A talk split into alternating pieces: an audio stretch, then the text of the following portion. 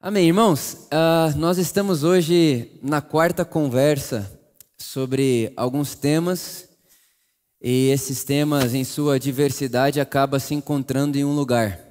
Há três semanas atrás nós conversamos sobre a vontade de Deus, né? E todo esse essa realidade que é sabermos que Deus tem uma vontade para nós. Então nós conversamos sobre a vontade de Deus para nós como humanidade então, sim, Deus tem um propósito para nós como mundo, como cosmos, como criação. Deus tem um desejo para que, é, que algo aconteça com o universo, com toda a humanidade. Mas se estamos falando de um Deus pessoal, então significa que Deus também tem vontades pessoais e desejos pessoais para a nossa vida pessoal. Então nós conversamos sobre isso, né? E essa realidade de vontade de Deus para mim, isso é vontade de Deus para mim, não é? O que, que Deus quer para mim, o que, que Deus não quer e todo esse negócio. Aí na outra semana nós conversamos sobre o Deus conosco. Então tá bom, no, no, meio da minha vida, em momentos que eu estou vivendo de glórias e de terrores, aonde está Deus? Que Deus é esse? Qual é o nome de Deus na minha vida, na, na minha história? E nós conversamos sobre essa realidade do Deus Emanuel, o Deus conosco, o Deus aqui, o Deus agora, o Deus que nem sempre vai amenizar o seu sofrimento com um milagre sobrenatural. Às vezes você está doente, continua doente. Às vezes você perdeu seu filho, você perdeu sua filha. Né? Às vezes você é uma mulher que até hoje não conseguiu engravidar, enfim, demos vários exemplos aqui de situações que acontecem na vida e que muitas vezes acaba gerando frustração nas pessoas, porque as pessoas ficam assim: tá bom, mas cadê Deus na minha vida? Por que, que comigo não acontece? Por que acontece com ele não acontece comigo? Então, o nome de Deus na nossa história é Emanuel. É Deus conosco. É o Deus que chora o nosso choro e que enxuga a nossa lágrima. E é o Deus que também sorri o nosso sorriso e se alegra na nossa festa. É um Deus presente, é um Deus que sente. É um Deus que tem compaixão, ele se compadece. É um Deus que sabe sentir. Mas também é um Deus por nós. Então Deus tem uma vontade, ele é o Deus conosco e ele também é um Deus por nós. Né? E a gente já escutou essa, essa frase e essa fala diversas vezes. Se Deus é por nós, quem será contra nós? Mas a grande pergunta que eu quis refletir com vocês aqui na semana passada é que Deus é esse que é por nós. Porque a gente consegue caracterizar diversos tipos de deuses: o Deus Todo-Poderoso, o Deus que abre porta e ninguém fecha, o Deus milagreiro, o, o Deus que faz as coisas caírem do céu. Ou é o Deus revelado na pessoa de Jesus, que é todo amor, todo graça, todo paciente, todo manso. É porque a, a diferença é gigantesca de alguém que olha para Deus e vê Deus como aquele que vai fazer tudo que, que pode por mim, e alguém que olha para Deus e diz: Deus é o todo amor, o todo graça, o todo perdão. É o Deus da paciência, que quando eu estou passando por um momento da minha vida que não é muito legal, Ele é a paciência em mim, Ele é o Deus por mim na paciência, na perseverança. E hoje eu quero conversar com vocês sobre o Deus à nossa frente, o Deus que vai na frente, o Deus adiante, porque essa é a boa notícia que eu trago a vocês hoje. Deus vai na nossa frente, Deus vai na sua frente. E quando eu digo Deus vai na nossa frente, Ele sim vai na frente de toda a humanidade, mas também estou dizendo a você: Deus vai à sua frente. E para captarmos isso, entendermos isso, eu queria que você imaginasse comigo, se fosse possível, você fazer uma viagem no tempo.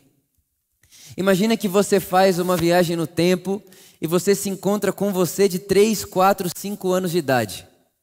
Imagina até que você se encontra com você hoje, sendo você, tendo a idade que você tem.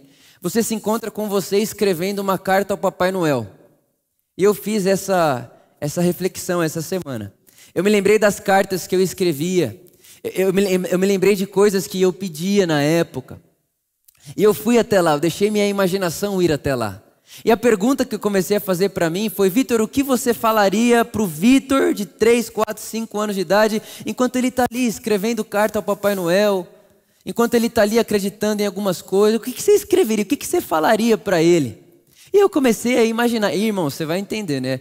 Eu com esse negócio da gravidez, você fica mais sensível ainda. Então, parece que você volta lá na sua infância o tempo inteiro, vendo sua esposa grávida, e imaginando o bercinho, e vendo coisas. Então, você volta lá. Eu comecei a me imaginar nesse caminho. E eu comecei a imaginar como seria difícil para alguém que, ao se imaginar tendo esse encontro consigo mesmo lá na infância, fosse alguém carrancudo que olhasse assim e falasse: Nossa, que menino inocente, sabe de nada.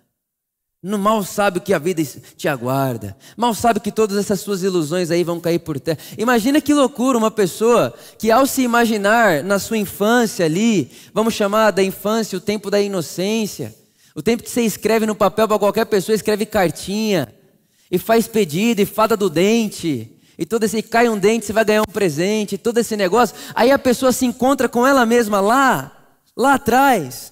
E aí olha e fala: "Nossa, mas que ignorância". Cresce logo, menino. Cresce logo, menina.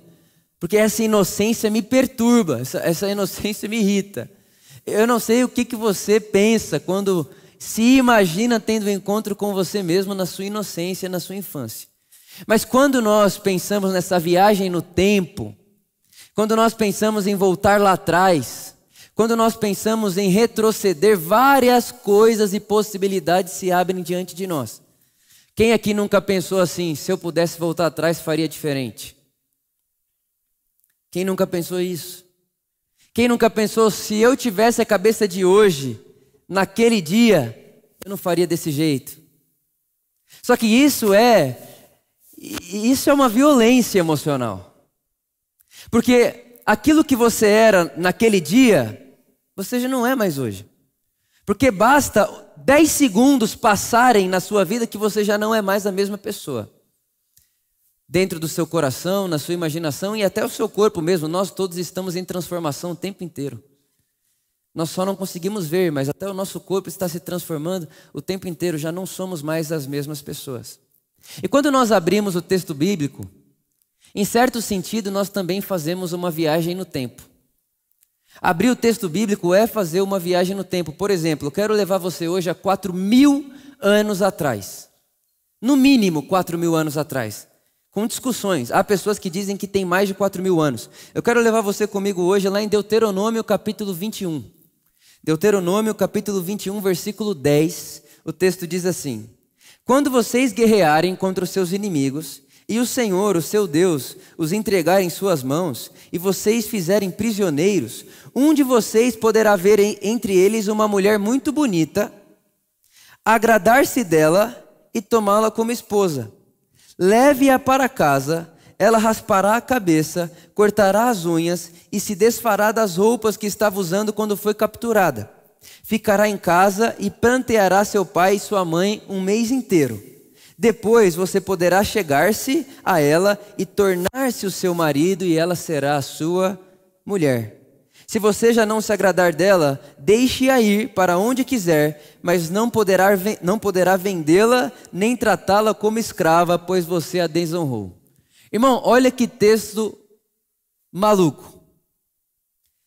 O texto está dizendo o seguinte: ó, Israel, quando você conquistar um território, quando você conquistar uma cidade, talvez um dos soldados aí vai ver uma mulher bonita no território conquistado. E aí você vai se agradar dela. E quando você se agradar dela, vou dar uma regra aqui para você. E mesmo essas regras aqui, quando a gente em 2022 lê esse texto, a gente fala: "Meu Deus, que absurdo". Se a gente lê esse texto com o olhar de 2022, a gente vai considerar esse texto machista, feio, cheio de preconceito, opressor. Lendo ele aqui em 2022, onde nós estamos hoje, esse texto é arcaico e feio, primitivo. Como assim? Conquistou numa guerra? Só de falar de guerra, só de parecer estar aprovando a guerra já é estranho. E aí agora quando você guerreia e você vence a guerra, você pode pegar a mulher que você achar bonita e levar. Que coisa feia! Que coisa estranha. Ler esse texto com os pés em 2022 é muito estranho, mas quando a gente põe o pé na época que esse texto está sendo escrito, quando a gente põe o pé na época do que está acontecendo ali, ao redor desse povo aqui de Deuteronômio, a gente percebe que Deus, Deus ali já está chamando esse povo para frente. Porque na época você não tinha regra nenhuma quando conquistasse um território. Era comum na época o exército que venceu a guerra fazer o que quisesse com as crianças, com as mulheres, com os bens, com a terra. Era normal, ele podia fazer o que quisesse, afinal de contas, era mulher de um território vencido de povo inimigo. Não tinha regra, usa, abusa. E na época, sociedade machista, primitiva, onde o homem governa sobre a mulher. Então, o que a gente vê nessa época aqui é, é, é um absurdo ainda mais grotesco do que a gente pode ler aqui. Mas Deus, preste bem atenção nisso. Deus está sempre à frente. E não só está à frente, como está nos puxando como humanidade para lugares de mais shalom, paz, igualdade justiça. Então o que está acontecendo? Há um Deus que chama Emanuel, é Deus conosco. Irmão, o Deus conosco, ele é conosco. Em qualquer que seja a situação da sua vida. E muitas vezes Deus está comigo e com você em situações não ideais, em situações que não são bacanas. Todo mundo aqui já passou por situações que não são legais, não são bonitas, já fez coisas que não são legais, já fez coisas que não são bonitas, como uma guerra. Mas Deus é conosco. Só que Ele não é só conosco lá como quem aprova o que a gente está fazendo. Não. Deus está no meio de uma sociedade onde não há regra para um exército que acabou de vencer um outro exército e não há regra em relação às mulheres desse lugar que foi vencido. Deus está dizendo: não, com vocês vai ter regra sim. Primeira coisa, se você quiser uma das mulheres que você acabou de ver aí, você vai ter que assumir ela como sua esposa. Deus está falando isso numa época em que mulher não era esposa, era posse ou objeto. Deus está falando, você não vai tratar ela como objeto nem como posse, ela é gente. Então você quer ela, quer, então você vai levar ela como esposa. Naquela época, irmão, isso já era um avanço absurdo. Naquela época, isso Deus já estava puxando a história para frente. Naquela época, Deus já está levando o mundo para um lugar melhor. Porque Deus é esse Deus que está nos levando na história até que cheguemos a um lugar onde a justiça reine, onde a paz reine, onde o reino de Deus se, estabeleça com plenitude, com, com é, é, tamanha, tamanha graça que todos nós possamos experimentar. Então, quando a gente olha em 2022, parece um texto antigo e estranho. E como é que a gente pode assimilar esse Deus? Mas quando a gente põe o pé lá na época, a gente diz: Uau, que revolução! Porque não havia regras. Agora tem um Deus preocupado em como vão tratar as mulheres. Então a primeira coisa que ele diz é: você quer a mulher? Então você vai tratar ela como esposa. Segunda coisa que o texto diz: você vai deixá-la raspar o cabelo e você vai deixá-la ficar um mês chorando. O que, que é isso? Você vai respeitar o luto dela. Porque não tinha. Irmão, imagina só você, mulher, homem, imagina.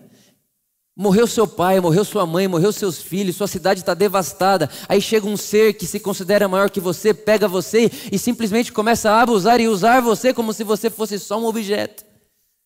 Era normal, era a consciência que eles tinham na época, era o melhor que eles podiam dar na época. Aí chega um Deus que está preocupado com isso. Chega um Deus que está falando não. Chega um Deus que está puxando a história para frente. Chega um Deus que está falando isso não é bonito. Chega um Deus que está falando isso não é justo. Chega um Deus que está falando eu me importo com essas mulheres e eu sinto a dor delas. Então não vamos fazer assim. Deixa ela chorar o luto dela. Deixa ela raspar a cabeça dela como sinal de tristeza. Respeite o luto dela. Respeite a dor dela. E mais, respeite os direitos dela. É o que o texto vai continuar e, inclusive, vai dizer: olha, se você não se agradar dela, Deixe-a ir, mas não pode vendê-la. Irmão, quando a gente lê isso aqui, é um absurdo. Como assim vender? Mulher era assim. É feio, mas era assim.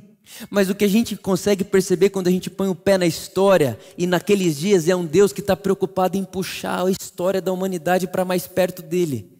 Ele está puxando as coisas do jeito que dá. Não, não dá para tirar do A e pôr no Z de uma vez. Deus está nos levando de passo em passo, de A para B, de B para C. Você imagina se o meu filho Pietro, meu Deus, que alegria. Imagina se o meu filho Pietro nasce, quando ele nasce, ele chega no quartinho dele, está um quarto de menino de faculdade. Pietro, aqui é o seu quarto, não tem um berço, é uma cama com um lugar para você estudar.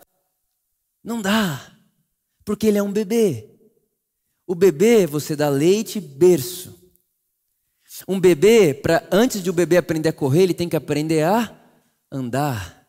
Então, quando eu leio esse texto, eu vejo um Deus que sabe que a gente precisa crescer de passo a passo. A gente não sai do A para o Z, a gente sai do A para o B, do B para o C, do C para o D. E se eu estou falando que Deus faz isso com toda a história da humanidade, eu estou também dizendo que Deus faz isso comigo e com você pessoalmente. Na nossa vida pessoal, nos nossos dias, Deus está engajado em nos levar passo a passo. Ele vai na nossa frente. Então, sim, Deus é conosco. Então, seja lá o ponto da sua vida que você estiver. Se você está no ponto A, se você está no ponto C, se você está no ponto B, Deus está aí. Ele é Emanuel. Ele é conosco. Mas Ele está aí nesse ponto com você, ao mesmo tempo que já está no próximo ponto chamando você aí com Ele. Porque Ele está interessado que você cresça. Ele está interessado que eu cresça. E o que é crescer? Crescer é se tornar cada vez mais um ser humano à semelhança de Jesus. Deus está engajado em levar a história para frente. Irmão, quando você lê todos os profetas hebreus, você vai ver uma palavra que aparece diversas vezes, que é a palavra shalom. E shalom, resumindo muito o significado dessa palavra, mas é um jeito bom de, de se expressar, shalom significa abundância de tudo para todos. E abundância de tudo não é só comida, bebida, coisas materiais. Não, é abundância de tudo, de amor, de graça, de sentimento de afeto. É amor, abundância de tudo para todos. Deus está levando o universo para esse lugar. Deus está engajado em levar a história para esse lugar. Mas não dá para levar de A a Z. Se começa levando de passo a passo. Passo a passo. Passo a passo. E foi muito interessante porque, como eu contei aqui para vocês, na sexta-feira, anteontem, né, nós fizemos o chá revelação uh, do bebê que a Luísa está esperando, enfim, que nós estamos esperando. E a família inteira da Luísa veio para São Paulo, né? Eles são de Goiânia, então minha casa está assim abarrotada de gente. Então eu sabia que os dias ficariam muito corridos e que geralmente eu paro para pensar no sermão. Eu vou pensando todos os dias, né? Então hoje eu já sei mais ou menos o que eu quero falar domingo que vem. Você vai pensando durante a semana, aí chega um dia na semana, e geralmente é a sexta, que eu paro para fazer o mexidão de tudo e ver né, por onde que a gente vai começar, por onde a gente vai passar e tudo isso. Só que como a família da Luísa chegaria, eu fiz isso na quinta. Então, quinta-feira eu parei para misturar tudo que estava no meu coração sobre essa realidade de Deus ir à nossa frente e terminei o sermão na quinta. E na quinta-feira foi muito bonito, porque quando eu terminei o sermão, Dentro dessa mensagem que eu estou compartilhando com vocês, eu trouxe, eu traria e trago com você, vou chegar lá já já, uma história de dois bebês conversando na barriga da mãe. Dois bebês conversando na barriga da mãe. E eu não fazia ideia de como seria a sexta-feira da revelação. Porque o que a gente deixou combinado foi que a Priscila, uma amiga nossa, ela escreveria uma música e escrevendo essa música, ela contaria no meio da música, de alguma maneira, não, não sabia Deus como, ela contaria pra gente, no meio da música, se era um menino, a menina, se era o Pietro ou Alice. A gente tinha esses dois nomes. Então tudo que eu sabia é que na sexta-feira eu ia saber o nome do meu filho. Agora, como? Ideia. De que forma? Não fazia ideia. Aí chega ontem, ontem não, anteontem, sexta-feira, e a Priscila começa a falar antes de soltar a música.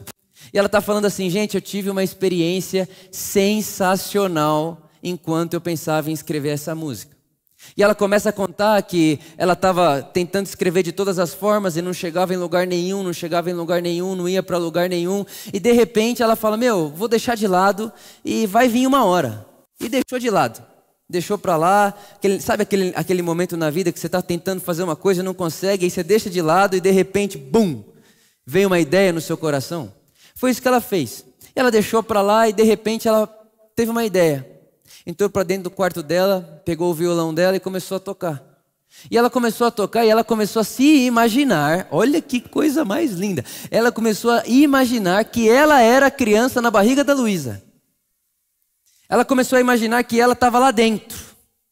Ela começou a imaginar que ela era o bebê, o bebê, que ela já sabia quem era, porque já tinha visto o teste. Então ela começou a imaginar como se ela fosse o Pietro e que o que o Pietro poderia falar caso ele tivesse todo o nosso português e a nossa inteligência para falar. O que o Pietro falaria, como ele se apresentaria. E a hora que ela começou a falar isso, eu já comecei a chorar. E aí eu quero mostrar para você agora um pouco dessa música, e você vai entender como Deus está sempre adiante, como Deus está sempre à frente. Ele está comigo aqui, agora. Qual é o lugar que você está? Ele está. Mas ao mesmo tempo que ele está aí, ele já está te chamando ali. Ao mesmo tempo que ele está aí, ele está te chamando aqui. Porque Deus está com você e adiante de você. Eu queria que a gente soltasse aí o vídeo com essa música. Presta bem atenção na letra e a gente vai continuar. E não tem nada melhor do que essa letra para mostrar para vocês o que eu estou querendo dizer. Pode pôr para a gente o vídeo, por favor.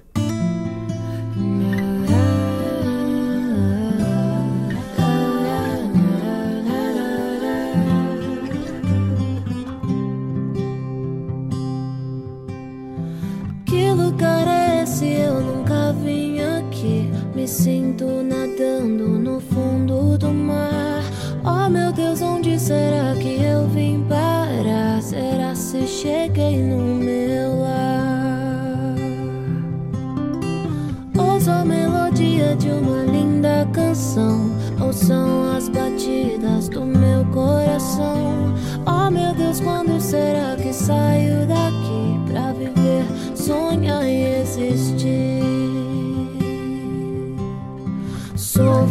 Eu sei que tá todo mundo muito ansioso. Esse é o segredo que eu vim contar. Água mole em pedra dura, tanto bate até que fura. Eu resisto no ato de amar. Perdão, deixe-me apresentar. Sou Pietro, me espere chegar.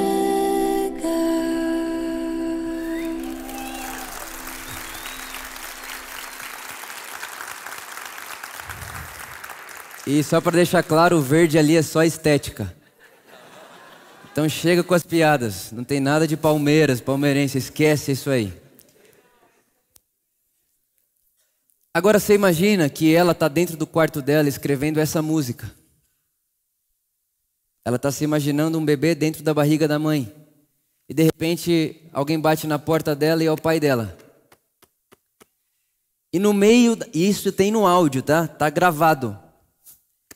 Pai dela bate na porta para contar para ela que um tio dela, que é quase o avô dela, morreu.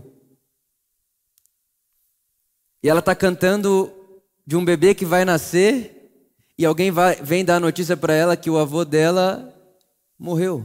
E aí a Priscila começou a falar como ela se sentiu abraçada pela graça de Deus naquela hora, porque ela está vendo Deus fazendo um caminho com ela. Porque Deus está sempre adiante. E para nós que seguimos Jesus, a morte não é um fim. Se você e eu estamos no leito da morte, Deus já está um passo adiante, porque a morte não é o fim. Deus, se você está no leito da morte, Deus está adiante a ressurreição, chamando você. Porque não há um fim. Deus está sempre adiante. Deus está sempre nos chamando à frente. Deus está sempre puxando a história. Então, você sabe disso, que quando um bebê nasce, é um primeiro trauma da nossa vida. Inclusive, é, é, aquele, aquele primeiro ato do respirar dói, machuca, traumatiza a criança no sentido da palavra. Então, quando a gente vai nascer, ali no trabalho de parto, Deus está com o bebê, lá dentro da barriga, no ventre da mãe, mas está um passo à frente, chamando ele para fora. E quando começa a crescer, Deus está com um bebê que chora de cólica, Deus está com um bebê que começa a ter dores de crescimento, Deus está com ele, mas está chamando ele a crescer e virar uma criança maiorzinha. E depois, Deus também está com ele quando ele tem que sair da criancice e passar a adolescência, da adolescência à juventude. Deus está com ele na juventude, mas está chamando ele à adultice. Deus está com ele na adultice, mas está chamando ele para a velhice. Porque, irmãos, andar com Deus é um caminho eterno de crescimento, de andar para frente, de não parar, de dar o próximo passo. A história não acaba no Z. Andar com Deus é não ter fim na história. Porque até no momento em que eu e você nos depararmos face a face com a morte, o nosso irmão Paulo já escreveu a música que a gente vai poder cantar lá na frente da morte, no leito da morte, a música que o nosso irmão Paulo nos convida a cantar é: Morte, aonde é que está a sua vitória? Porque aqui no leito da morte eu ouço alguém me chamando adiante. Aqui no leito da morte eu ouço uma voz, parece que por detrás da morte, dizendo: Não tenha medo, é mais um passo que você vai dar. Porque adiante da morte, Deus também está me chamando para a ressurreição. Nós temos um Deus que está sempre nos chamando a um passo à frente. Um passo à frente um passo à frente, um passo à frente. Não importa qual seja o momento da sua vida, se você está no A, no B, no J, no K, Deus está sempre com você e chamando você um passo à frente. Um passo à frente. Vem para cá, vem para cá, vem para cá. E se você pega, por exemplo, o texto de Deuteronômio mesmo, quatro mil anos atrás, um pouquinho mais à frente, Deuteronômio 31, versículo 8 diz: O próprio Senhor irá à sua frente e estará com você. Ele nunca o deixará e nunca o abandonará. Meu irmão, minha irmã, Deus está com você. Aí, ainda que eu ande pelo vale da sombra da morte, Deus está comigo.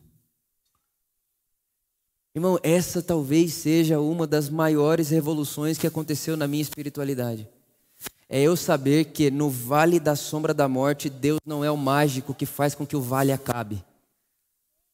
Mas no vale da sombra da morte, a Bíblia diz: Ainda que eu ande pelo vale da sombra da morte, não temerei mal algum, porque tu estás comigo, a tua vara e o teu cajado me consolam. Vara e cajado é o que o pastor usa para guiar as ovelhas.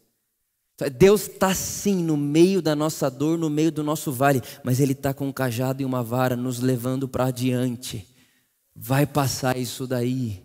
Vai sair do outro lado. Vitor, mas não sei se vai dar, porque é o leito de morte. Irmãos, no leito de morte, na hora da morte, cinco segundos, dois segundos antes da morte, existe uma vara e um cajado que continua me levando adiante para além da morte, porque depois da morte é a ressurreição.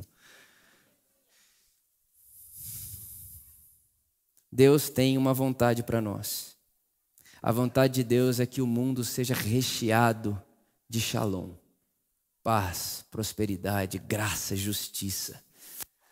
Deus tem esse desejo. Ao mesmo tempo, Ele tem uma vontade pessoal para você. E a vontade pessoal de Deus, o nosso Pai, para mim e para você, é que crescemos a semelhança de Jesus, que cresçamos a semelhança de Jesus. Sabe aquele momento que você se vê com raiva de um jeito que você não queria sentir mais? Sabe, sabe aquele, aquele negócio que fala, não, eu vou, a partir de hoje eu vou ser manso como Jesus. Aí vem uma situação na sua vida que você se vê com muita raiva, ira e xinga e tal. E, aí você fala, aí você fala, poxa, meu, Deus não acredita mais em mim. Não, Deus está com você no meio desse mundo não ideal. Mas Ele está com você ali te chamando a dar um passo adiante. Ele está dizendo assim: Ó, oh, Vitor, é um mundo não ideal, guerra, despojo de guerra, isso não é ideal, mas estou aí. Mas não só estou aí aceitando como se isso aí fosse o fim, estou aí chamando você um passo à frente. Então, Vitor, você fez isso de novo, caiu aí de novo, estou com você, te amo. Te amo com amor incondicional, Vitor. Eu nunca estive com você porque você não fazia isso. E não é porque você fez agora que eu vou te deixar. Incondicional. Não te abandonarei, não te deixarei. Eu estarei com você todos os dias da sua vida. Estou aí nesse mundo não ideal, mas estou chamando você um passo adiante. Está comigo. E é um Deus por mim. É o amor a nosso favor, a graça a nosso favor. Sabe, irmãos, a prova do amor de Deus para você não é que seu negócio deu certo, que abriu uma porta, que você, nossa, abriu uma porta, deu certo, funcionou, a Deus está comigo. E o dia que não funcionar? Se, se a nossa segurança está no que funciona, Deus está comigo porque funcionou, e o dia que não funcionar? E, e o dia que não rolar? Já falei para vocês aqui, as duas coisas que eu mais tenho compaixão na minha vida é mulher e pai e mãe que, que, que enterra filho. Irmão, eu já, ó, eu já acompanhei umas, uns seis casais enterrando filho. É a coisa mais triste do mundo. E esses dias atrás, conversando com um desses casais, a mulher disse para mim, Vitor, das coisas que a Por Amor trouxe para mim, a melhor foi que enquanto eu enterrava meu filho, eu não sentia que Deus me abandonou, ou que Ele não me ama, ou que Ele não é bom o tempo inteiro. É isso, e Deus comigo. E aí, adiante de mim, é chamando essa mulher, essa mãe enterrando o filho, é esse passo adiante. Esse passo adiante. Ele está aqui e está me chamando para lá. Porque Ele disse que estará comigo e estará na minha frente. E o texto que eu trouxe que eu queria ler para vocês, e eu encerro com ele. Que eu já tinha né, decidido ler esse texto na quinta-feira antes da música, antes de tudo acontecer, a sexta-feira do chá revelação. A história diz o seguinte: No ventre de uma mãe haviam dois bebês. Um perguntou ao outro: Você acredita em vida após parto? Presta atenção, você acredita em vida após parto? O outro respondeu: É claro, tem que haver algo após o parto. Talvez nós estejamos aqui para nos preparar para o bem que virá mais tarde. Bobagem, disse o primeiro. Que tipo de vida seria essa? O segundo disse: Eu não sei, mas haverá mais luz do que aqui. Talvez nós poderemos andar com as nossas próprias pernas e comer com as nossas próprias bocas. Talvez teremos outros sentidos que não podemos entender agora. O primeiro retrucou: Isso é um absurdo. O cordão umbilical nos fornece nutrição e tudo o mais de que precisamos. O cordão umbilical é muito curto, a vida após o parto está fora de cogitação, não a vida pós-parto. O segundo insistiu: Bem, eu acho que há alguma coisa, e talvez seja diferente do que é aqui. Talvez a gente não vá mais precisar desse tubo físico. O primeiro contestou: bobagem. E além disso, se há realmente vida após o parto, por que ninguém jamais voltou de lá? Bem, eu não sei, disse o segundo, mas certamente vamos encontrar a mamãe e ela vai cuidar de nós. E o papai, né? O primeiro respondeu: Mamãe, mamãe, é sério? Você realmente acredita nesse papo de mamãe? Isso é ridículo. Se a mamãe existisse, onde ela está agora? Porque ela nunca veio aqui. O segundo disse: ela está ao nosso redor. Estamos cercados por ela. Nós somos dela. É nela que vivemos. Sem ela, esse mundo não seria e não poderia existir. Disse o primeiro: Bem, eu não posso vê-la. E se eu não posso vê-la, é lógico. Ela não existe.